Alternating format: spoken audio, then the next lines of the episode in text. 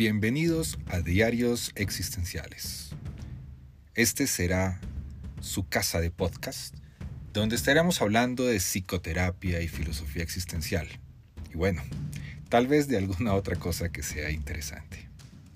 Soy Juan Pablo Díaz del Castillo, psicólogo y publicista colombiano, y espero que me acompañen, más bien, que nos acompañemos en este camino.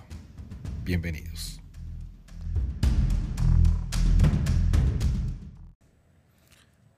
Hola, bienvenidos a un nuevo episodio de los Diarios Existenciales. Mi nombre es Juan Pablo Díaz del Castillo y desde Bogotá, Colombia, les digo gracias por acompañarme, por acompañarnos en un episodio más. Primero quiero pedirles disculpas por tanto tiempo en demorarme en este próximo episodio.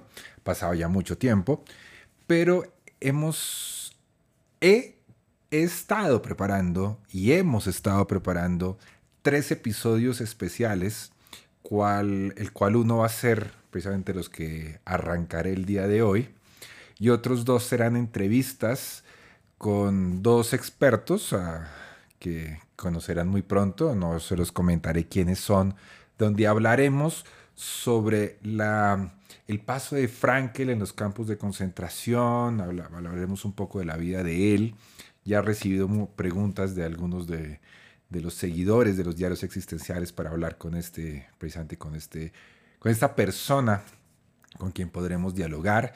Y con otro gran amigo podremos conversar un poco sobre algunos otros elementos claves que no se los voy a adelantar en el periodo del campo de concentración y sobre todo el tema de la liberación, la experiencia de liberación, que es aquello que nos vamos a tratar y de lo que vamos a hablar en el episodio de hoy. Por eso lo he titulado, Luego de la liberación. ¿Y ahora qué? Muchas gracias por acompañarnos y arrancaremos muy pronto con este nuevo episodio de los diarios existenciales.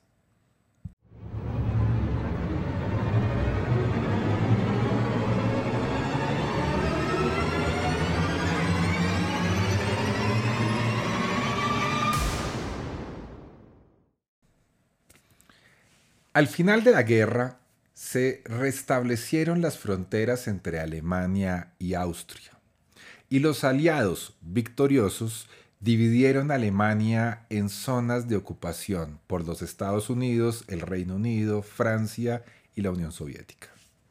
El sur de Alemania, que incluía la ciudad de Múnich, capital precisamente del estado de Baviera, quedó bajo la influencia de los Estados Unidos. Y Austria viene incluida bajo la influencia de la Unión Soviética. La división de Berlín en plena zona de dominación soviética en sectores fruto de la ocupación aliada era el ejemplo simbólico al tiempo del flagrante de aquella partición que se convertiría después en lo que llamamos la Guerra Fría. Definitivamente era una tragedia de errores. De hecho, el mismo principio de Berlín se aplicó en Viena. Si bien los acuerdos que garantizaban su neutralidad impedían que se convirtiera en una nueva Berlín. Recordemos que había una parte que tenían los franceses, los ingleses, los norteamericanos y los soviéticos. En esa precisamente, en esa Berlín, que después, como sabemos, vendía la construcción del muro de Berlín, que estamos en estos días celebrando su, levantamiento. No me acuerdo cuántos años de levantamiento del muro de Berlín. El 13 de abril de 1945, las tropas soviéticas ocuparon Viena. El socialista Karl Renner, con el apoyo de la Unión Soviética, formó un gobierno de coalición socialistas, socialcristianos y comunistas y proclamó la independencia el 27 de abril de 1945 y declaró nulas todas las medidas de la Administración Nacional Socialista desde marzo de 1938, cuando se hizo la anexión y la incorporación de las leyes de Nuremberg a Austria. Recordemos que el 27 de abril, día que se, decreta la libertad de Viena, fue el día que fue liberado Víctor Frankel en el campo de Torheim, en Baviera, que hacía parte del campo de Dachau. Los aliados occidentales reconocieron este gobierno con cierta reticencia, aunque el país quedó sometido a la administración de las potencias vencedoras, Unión Soviética, Estados Unidos, Reino Unido y Francia. Viena fue dividida como Berlín en cuatro zonas de ocupación, una partición que se extendió al resto del país, siendo el comandante militar de cada zona la máxima autoridad política de la misma. El nuevo gobierno convocó elecciones generales en noviembre de 1945. Karl Renner fue elegido presidente de la República y Leopold Field, líder del Partido Popular, fue nombrado canciller. El 13 de abril de 1946, el Parlamento restableció la Constitución de 1929 y de 1945 a 1952 se procedió a desnazificar el país y se restableció la economía. Austria recibió ayuda del Plan Marshall desde 1948, recibiendo durante los siguientes años aproximadamente 488 millones de dólares.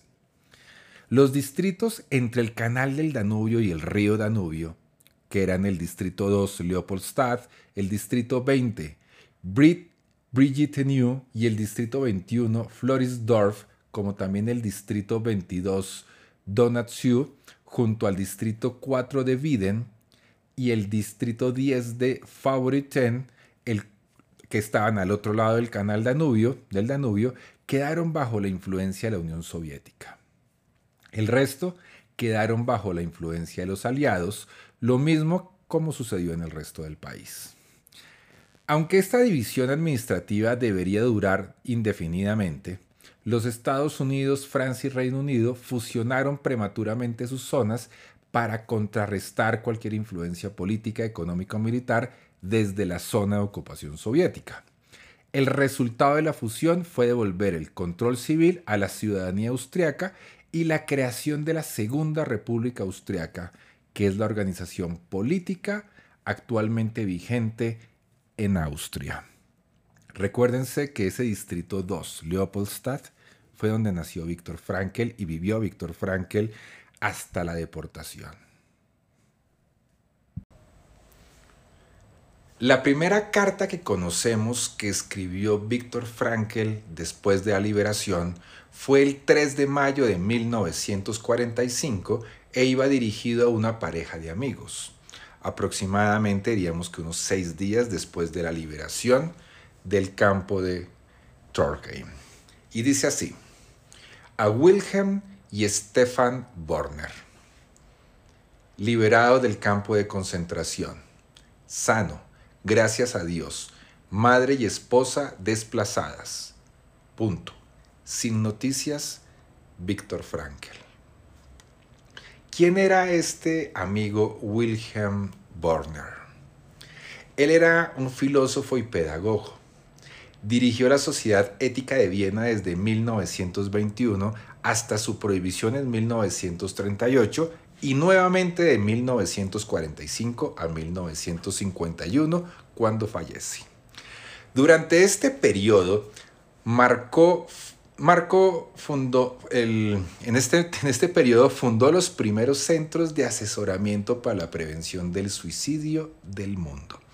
Por lo tanto, el fundador de, de los centros de asesoría de prevención del suicidio fue Wilhelm Borner, amigo de Víctor Frankl. Borner y Frankl se conocían bien ya antes de la guerra y fueron amigos toda la vida. El Centro de Asesoramiento para la Prevención del Suicidio, fundado por Borner, supuso un impulso importante para Frankel, que organizó en Viena las, las oficinas de asesoramiento juvenil. Si hablamos un poco también de, de, lo que fue la liberación de Víctor Frankel de los campos de concentración, podemos suponer, no sé, se dieron cuenta que en el episodio pasado hablábamos cómo la liberación no había generado esa alegría o esa felicidad que uno podría crear o pensar que podía suceder, sino que pasó algo diferente. Precisamente en El hombre en busca de sentido, Víctor Frankl nos explica lo, lo que significaba psicológicamente precisamente la liberación. Y dice así, el camino que nos alejaba de la cruda tensión psicológica de los últimos días en el campo, de la guerra de los nervios a la paz mental, no estaba exenta de obstáculos. Sería un error creer que el prisionero liberado de un campo de concentración ya no necesitaba ninguna atención psicológica. Hay que considerar que una persona sometida durante mucho tiempo a una tensión psicológica tan tremenda sigue en peligro después de la liberación, en especial si ésta ha sido producida bruscamente. Este peligro, desde el punto de vista de la psicohigiene, es la contrapartida psicológica de lo que llamamos la aeroembolia. Así como un buzo sometido a la presión atmosférica correría peligro si se le quitara el de golpe la escafandra, el hombre repentinamente liberado de una tensión psicológica podría sufrir daños de una en su salud psíquica. Durante un tiempo, ya siguiendo, dejamos atrás el hombre en busca de sentido, durante un tiempo las fronteras entre el sur de Alemania, ocupada por los Estados Unidos, y el este de Austria, en manos de la Unión Soviética, permanecieron cerradas. Así que a pesar de que Víctor estaba decidido a regresar a Viena, no pudo hacerlo inmediatamente. Los americanos, los norteamericanos, lo destacaron en tanto que médico al hospital de Bad Warriston cerca al campo de concentración de Torheim, que había destinado al cuidado de los desplazados por la guerra. Víctor trabajó en el hospital unos dos meses, pero no tuvo noticias, no tuvo noticias de la suerte que habían corrido sus seres queridos. Durante este tiempo no le abandonaron algunos de los sueños y anhelos con que había combatido la desesperación en los campos de concentración. Desde mediados de siglo, la investigación psicológica, la psicología cognitiva y las psicoterapias conductistas cognitivas habían demostrado el poder de la predisposición mental de reformular y reestructurar las experiencias. La logoterapia ya no era la única rama que alentaba lo que Víctor Frankl había denominado actos de autotrascendencia.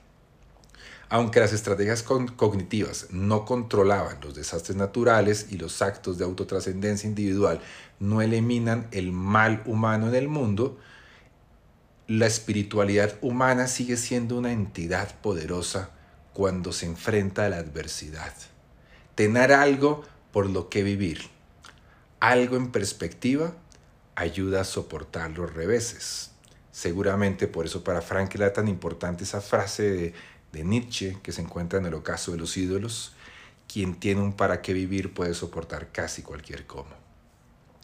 Por ese motivo Víctor era implacable en su enfoque en la importancia del sentido en la vida. En unas circunstancias adversas, opinaba que el sentido era necesario pero no suficiente para la supervivencia. Como vemos en sus propias experiencias, también hay otros factores cruciales como la suerte, las vueltas que da el destino o la providencia, y demás componentes sobre los que no tenemos el menor control. Podemos encontrar una segunda carta que le envía nuevamente a sus amistades, esta vez fechada el 15 de junio de 1945. Y en algunos apartes, que son los que mencionaremos, dice así. Hoy les escribo esta carta a toda prisa. Actualmente me encuentro, en Bad Wörishofen. Antes fue utilizado como hospital militar alemán y ahora como hospital y residencia para los prisioneros judíos traídos hasta aquí desde muchos campos de concentración circundantes. Y acá soy el médico responsable de la supervisión de los servicios médicos por parte de los pacientes judíos y las autoridades de los Estados Unidos. Los norteamericanos nos liberaron el 27 de abril. Inmediatamente antes yo, yo había intentado escapar aprovechando un momento en que tenía que enterrar afuera a unos a muchos cadáveres, más allá de la cerca, dice. En muy poco tiempo engordé varios kilos. Los primeros días todo era como un sueño. No podía alegrarme por nada. Créanme, lo había olvidado literalmente. Por desgracia no tengo claro a dónde han ido a parar los míos. Si mi madre sigue en Teresin o si mi esposa ha salido del campo y está en Viena. Por el momento no puedo ir allí ni siquiera a escribir. Tampoco sé nada de mi hermano Walter, de mi suegra a la que se llevaron, a la que se llevaron sin ya en junio de 1944. Tan solo supe algo una vez. Ojalá estén todos vivos. Temo el momento de la certeza una vez que regrese a casa. Desde hace dos días mi puesto, me he puesto a dictar mi manuscrito. Así pienso en otras cosas. Tal vez pueda retomar mi trabajo científico siempre que pueda o deba permanecer allí. Todo depende de lo que quiera mi madre y mi mujer. La primera seguramente querrá irse a Australia y Tilly a Brasil. Además, estoy cansado de dictar hoy el texto de mi libro. En español se titula Psicoanálisis y Existencialismo, pero espero que pronto pueda publicarse para terminar por fin con esta parte intelectual. Así que deseenme suerte para que todo salga bien con mis parientes y ojalá no me hayan olvidado todavía. Vuestro Víctor. Continuemos. En el hospital para los desplazados, Víctor conoció a una enfermera de Múnich que le ayudó a poner rumbo a Viena. Su familia le ofreció un techo en su hogar y así abandonó Val para ir a Múnich sin contárselo a su, a su, supervisor. Aún existe una copia en papel carbón de una carta que Víctor dirigió al capitán estadounidense Scheppeler, donde le explicaba su marcha y su decisión de saber qué había sido de su madre y de su esposa. Víctor asegura que Scheppeler y el doctor Human, el colega de Víctor, poseían los conocimientos necesarios y podía ocuparse del trabajo. Víctor dejaba abierta la posibilidad de su regreso, pero insistía en que su partido era una cuestión de conciencia hacia su familia. Víctor abrió con la familia, vivió con la familia la enfermera en el número 36 de Sauberstrassen en Múnich desde finales de junio hasta mediados de agosto. Durante esas seis semanas trabajó en su manuscrito, la misión que le había permitido seguir en pie entre tanta incertidumbre. En Alemania costaba conseguir información sobre la suerte de su madre y de Tilly, por lo que era muy urgente regresar a Austria. En un cine de Múnich vio documentación gráfica sobre la guerra en noticieros y documentales. Se conmovió al descubrir las condiciones que existían en otros campos de concentración cuando los aliados llegaron. Y conoció de frente el terror y la muerte cuando vio un reportaje sobre las cámaras de gas de los centros de exterminio. Aquello le dio de lleno y aumentó la ansiedad que sentía al pensar en el destino de su madre y Tilly. Tenía que saber qué les había pasado. Para aquel entonces, Víctor trabajaba en Radio Múnich, los servicios de información del Centro de Control del 6870, destacamento de Estado del destacamento del ejército de los Estados Unidos, dando charlas sobre los problemas psicológicos durante la reconstrucción. En cierto sentido, durante su corta estancia en Múnich, satisfizo las fantasías que había tenido en el campo de concentración, escribir y hablar en público. Poco antes de partir a Viena, el comandante Jorine, editor de Radio Múnich, escribió dos cartas de recomendación bilingües con fecha del 13 de agosto de 1945. Una era una referencia general que describía el calibre de Víctor y sus distinciones. La otra que iba dirigida a quien corresponda, en caso de que necesitara ayuda, y afirmaba que Frankel iba de camino a Viena, pero que deseaba regresar a Múnich si era posible. Nos encantaría darle trabajo en Radio Múnich, una emisora del gobierno militar, y agradecemos cualquier ayuda que se le preste con vistas a garantizar su traslado a Múnich. Aparentemente, Víctor no cerraba ninguna puerta, pues no sabía qué encontraría en Viena. Otra carta del 4 de agosto a la pareja de amigos, la pareja Borner, dice así. Hoy ha llegado a mis manos su carta del 5 de julio. No puedes imaginar la alegría que ha sido para mí. Es la primera carta que recibo en tres años. Los rusos todavía han autorizado el convoy abierto. No obstante, estos días partirá alguien hacia allí y podrá decirme si mi madre y mi mujer están allá en la ciudad, lo cual es probable, si es que siguen vivas. Así, cuando yo vaya, quizás la próxima semana, sabré ya que en buenas o malas sorpresas me esperan. Di una conferencia en la radio en la que hablé de mi opinión como psiquiatra sobre los asesinatos masivos de enfermos mentales cometidos por los nazis se emitirá desde Radio Luxemburgo a través de todas las emisoras alemanas. También he escrito un artículo sobre psicología de los campos de concentración que será publicado en los diarios alemanes. Por lo demás, después de todo lo que hemos vivido, ya nada me parece tan importante. Uno se alegra de seguir vivo. Agradece cada pequeña alegría y cualquier oportunidad de poder trabajar conforme a sus capacidades e intereses la ambición, la carrera, la buena vida, etc., se disfrutan cuando se pierde. Pero si no, y ahora tengo en mente a los compañeros del campo de concentración que fueron enterrados en secreto y de manera provisional en un bosque pequeño, todo esto crea para siempre en nosotros una distancia secreta con toda la felicidad y todo el sufrimiento de este mundo. Una distancia que sin embargo no paraliza, sino todo lo contrario. Te hace sentir que solo haces algo digno, que solo, que que solo si, eres, si haces algo, eres digno de la bendición de la vida. Vuestro Víctor. Sin embargo, este último día que estuvo en Múnich, Víctor descubrió que había sido de su madre y las noticias no fueron buenas. La habían asesinado nada más al llegar a Birkenau, Auschwitz II, directamente desde Teresin, cuatro días después de que lo hiciera Víctor. Durante la selección la habían puesto en el grupo de la derecha y desde allí fue, sin más dilación, a la cámara de gas. Según contaba Víctor, en una sola sesión desnudaban a mil prisioneros, hombres, mujeres y niños sin distinción, y los apiñaban en las duchas.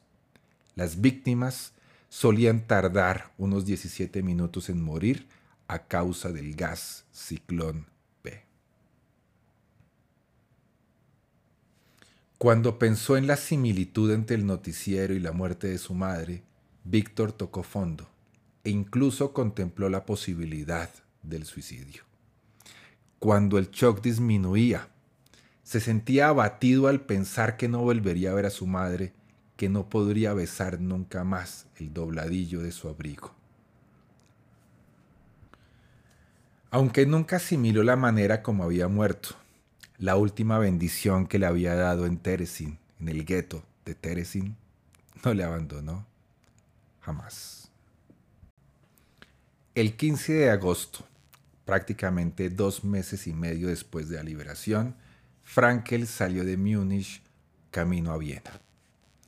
Recorrió los casi 500 kilómetros en un camión de transporte de tropas con unos 30 pasajeros. Víctor recordaba que entre sus compañeros de trayecto de aquel día se encontraba la luchadora antifascista y miembro de la resistencia Rosa Joschmann, que tiene una calle dedicada a ella en Viena. Describió el paso de la frontera como, eh, llamémoslo, medio ilegal. tal vez a causa de la tensión entre las zonas ocupadas por Estados Unidos y Rusia, pero no tuvieron problemas para hacerlo.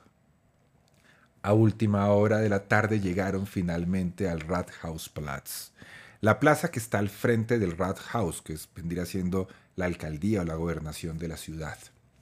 La plaza que se encuentra precisamente frente al ayuntamiento, frente al teatro de la ciudad. Por supuesto reconocía los alrededores, pero la ciudad parecía volver a ponerse en pie, tambaleante después de los bombardeos. Muchos emblemas habían sido destruidos, como no tardaría en comprobar Víctor, entre ellos el centro de la ciudad, la ópera, la Noria Ferris e incluso la majestuosa Catedral de San Esteban. Casi una tercera parte de las viviendas de Viena habían sufrido el impacto de las bombas y muchas estaban en un estado inhabitable. Pero Víctor no pensaba sino en la gente que consideraba importante mientras regresaba, tenía un regreso emocional a la ciudad. Apenas llevaba una maleta de equipaje. La bolsa contenía la corbata de Thorheim, las notas sobre su libro y algunos fragmentos del manuscrito las cartas de recomendación de Radio Múnich, más correspondencia, la página del libro de oraciones hebreas que había encontrado en el bolsillo del abrigo en Auschwitz y el pequeño colgante azul y dorado que decía el mundo entero gira en torno al amor. De su vida anterior en Viena solo conservaba una cosa material, las gafas de montura metálicas aún dañadas después de que se les hubieran arrojado al fango cuando lo apalizaron en la pequeña fortaleza. Entre los recuerdos intangibles, sus pasiones, sus ideas y una voluntad obstinada, aunque solo fuera de manera residual, todo eso seguía vivo en él.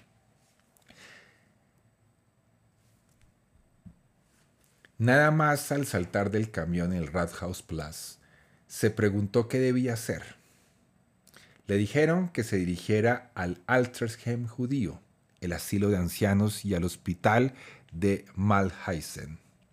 Lo conocía bien, ya que se trataba de la misma institución a la que él y Otto Potts habían enviado a los pacientes judíos con trastornos mentales.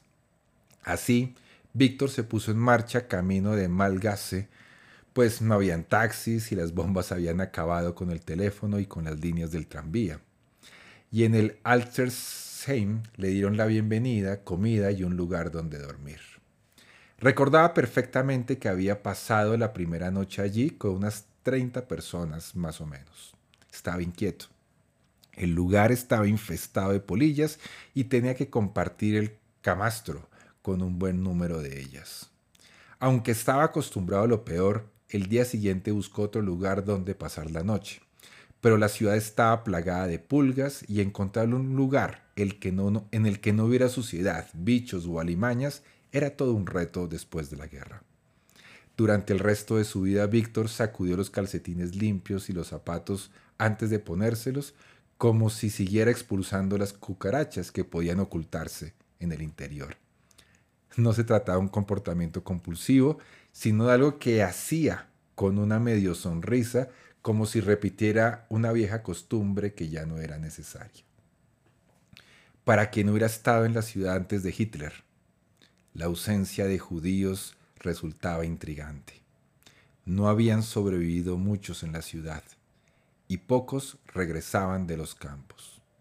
Ante aquel panorama a Víctor le esperaban más noticias y nada buenas. La primera mañana Víctor supo de boca de una enfermedad del Altersheim o del Dr. Tushman, o de ambos, no recuerda, que Tilly había muerto en los campos de mujeres de Bergen-Belsen.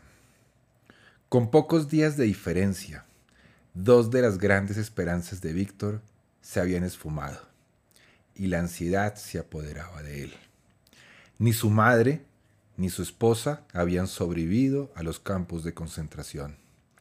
Más tarde un amigo de Tilly, le contó a Víctor que cuando ya se acercaba el final, Tilly estaba convencida de que Víctor no sobreviviría a los campos, ya que era mayor y más frágil que ella.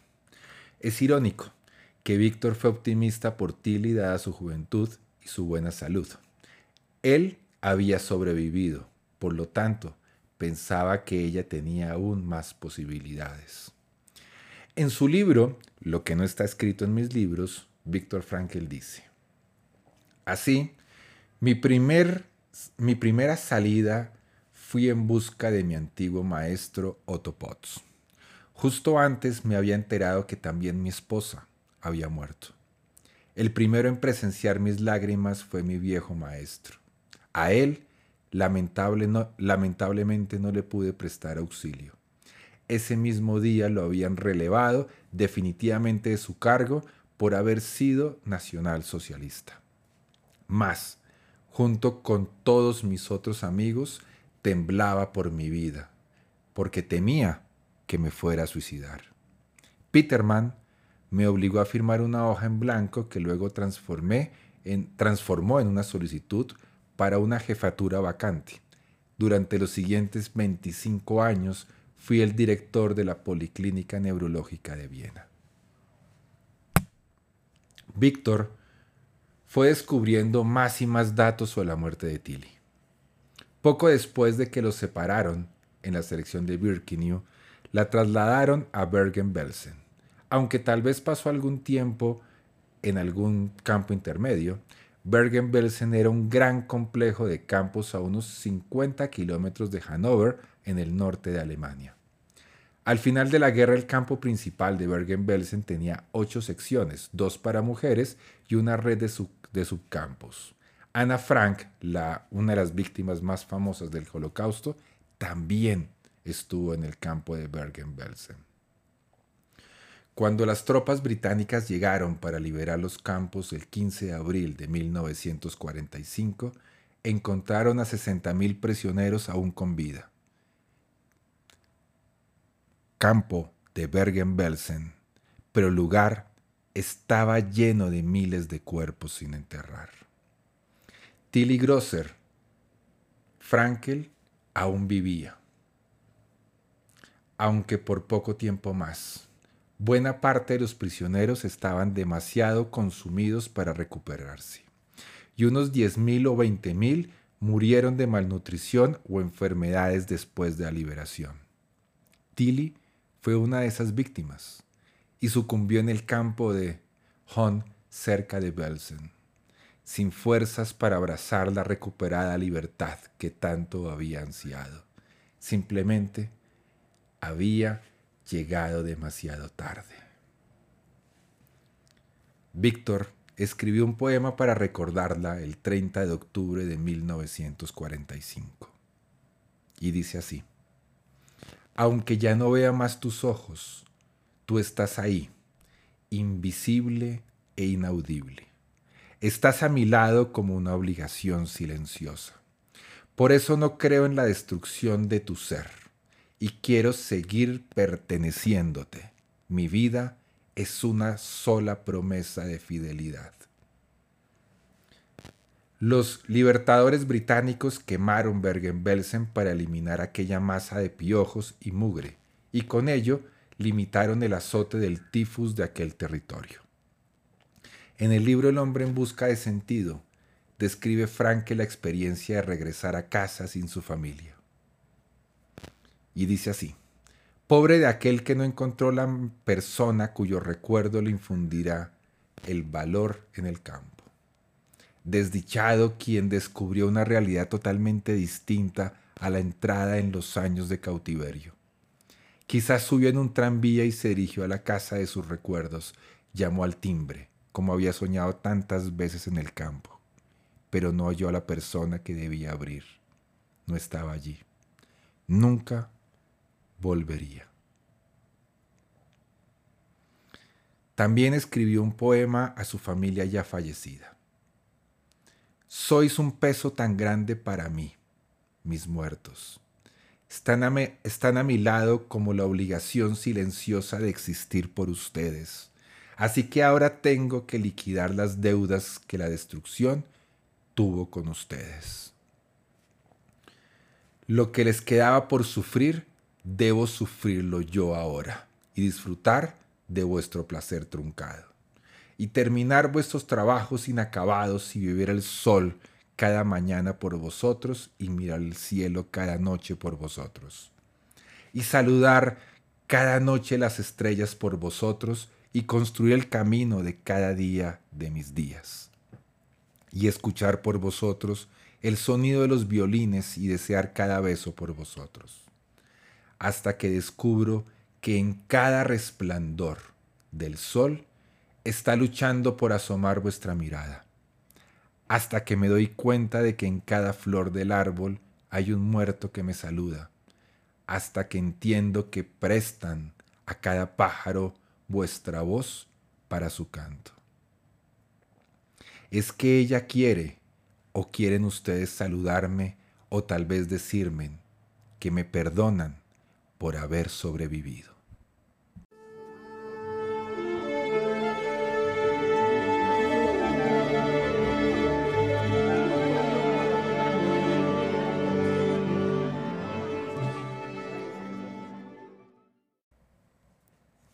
En su libro, ya para cerrar lo que no está escrito en mis libros, Víctor dice, uno de los primeros días después de mi regreso a Viena, visité a mi amigo Paul Pollack y le conté de la muerte de mis padres y de mi hermano y de Tilly. Me acuerdo que de repente comencé a llorar y le dije, Paul, a decir verdad, cuando a uno le suceden tantas cosas, cuando uno es puesto a tal prueba, esto debe tener algún sentido. Tengo el presentimiento, no lo puedo formular de otra manera, como que algo me está esperando, como si se esperara algo de mí, como si yo estuviese destinado para algo. Entonces me sentí más aliviado. Y nadie me hubiese comprendido mejor que mi buen amigo Paul Pollack, aunque sea permaneciendo en silencio. De esta manera despedimos este episodio donde hablamos de la liberación. Tal vez una etapa donde uno pensaría en grandes alegrías, pero era una época de incertidumbre, tristeza, dolores, ansiedad, depresión, muerte y tal vez más sufrimiento. No era tal vez lo que muchos esperaban, lo que esperaban en los sueños, pero fue aquello que encontraron. La pregunta es, ahora, ¿cómo seguir adelante? Parece que podremos saber que Víctor la encontró seguramente. Desde los micrófonos de los diarios existenciales, les digo, muchas gracias por acompañarme por habernos acompañado. Y nos vemos o nos oímos para un próximo episodio. Muchas gracias.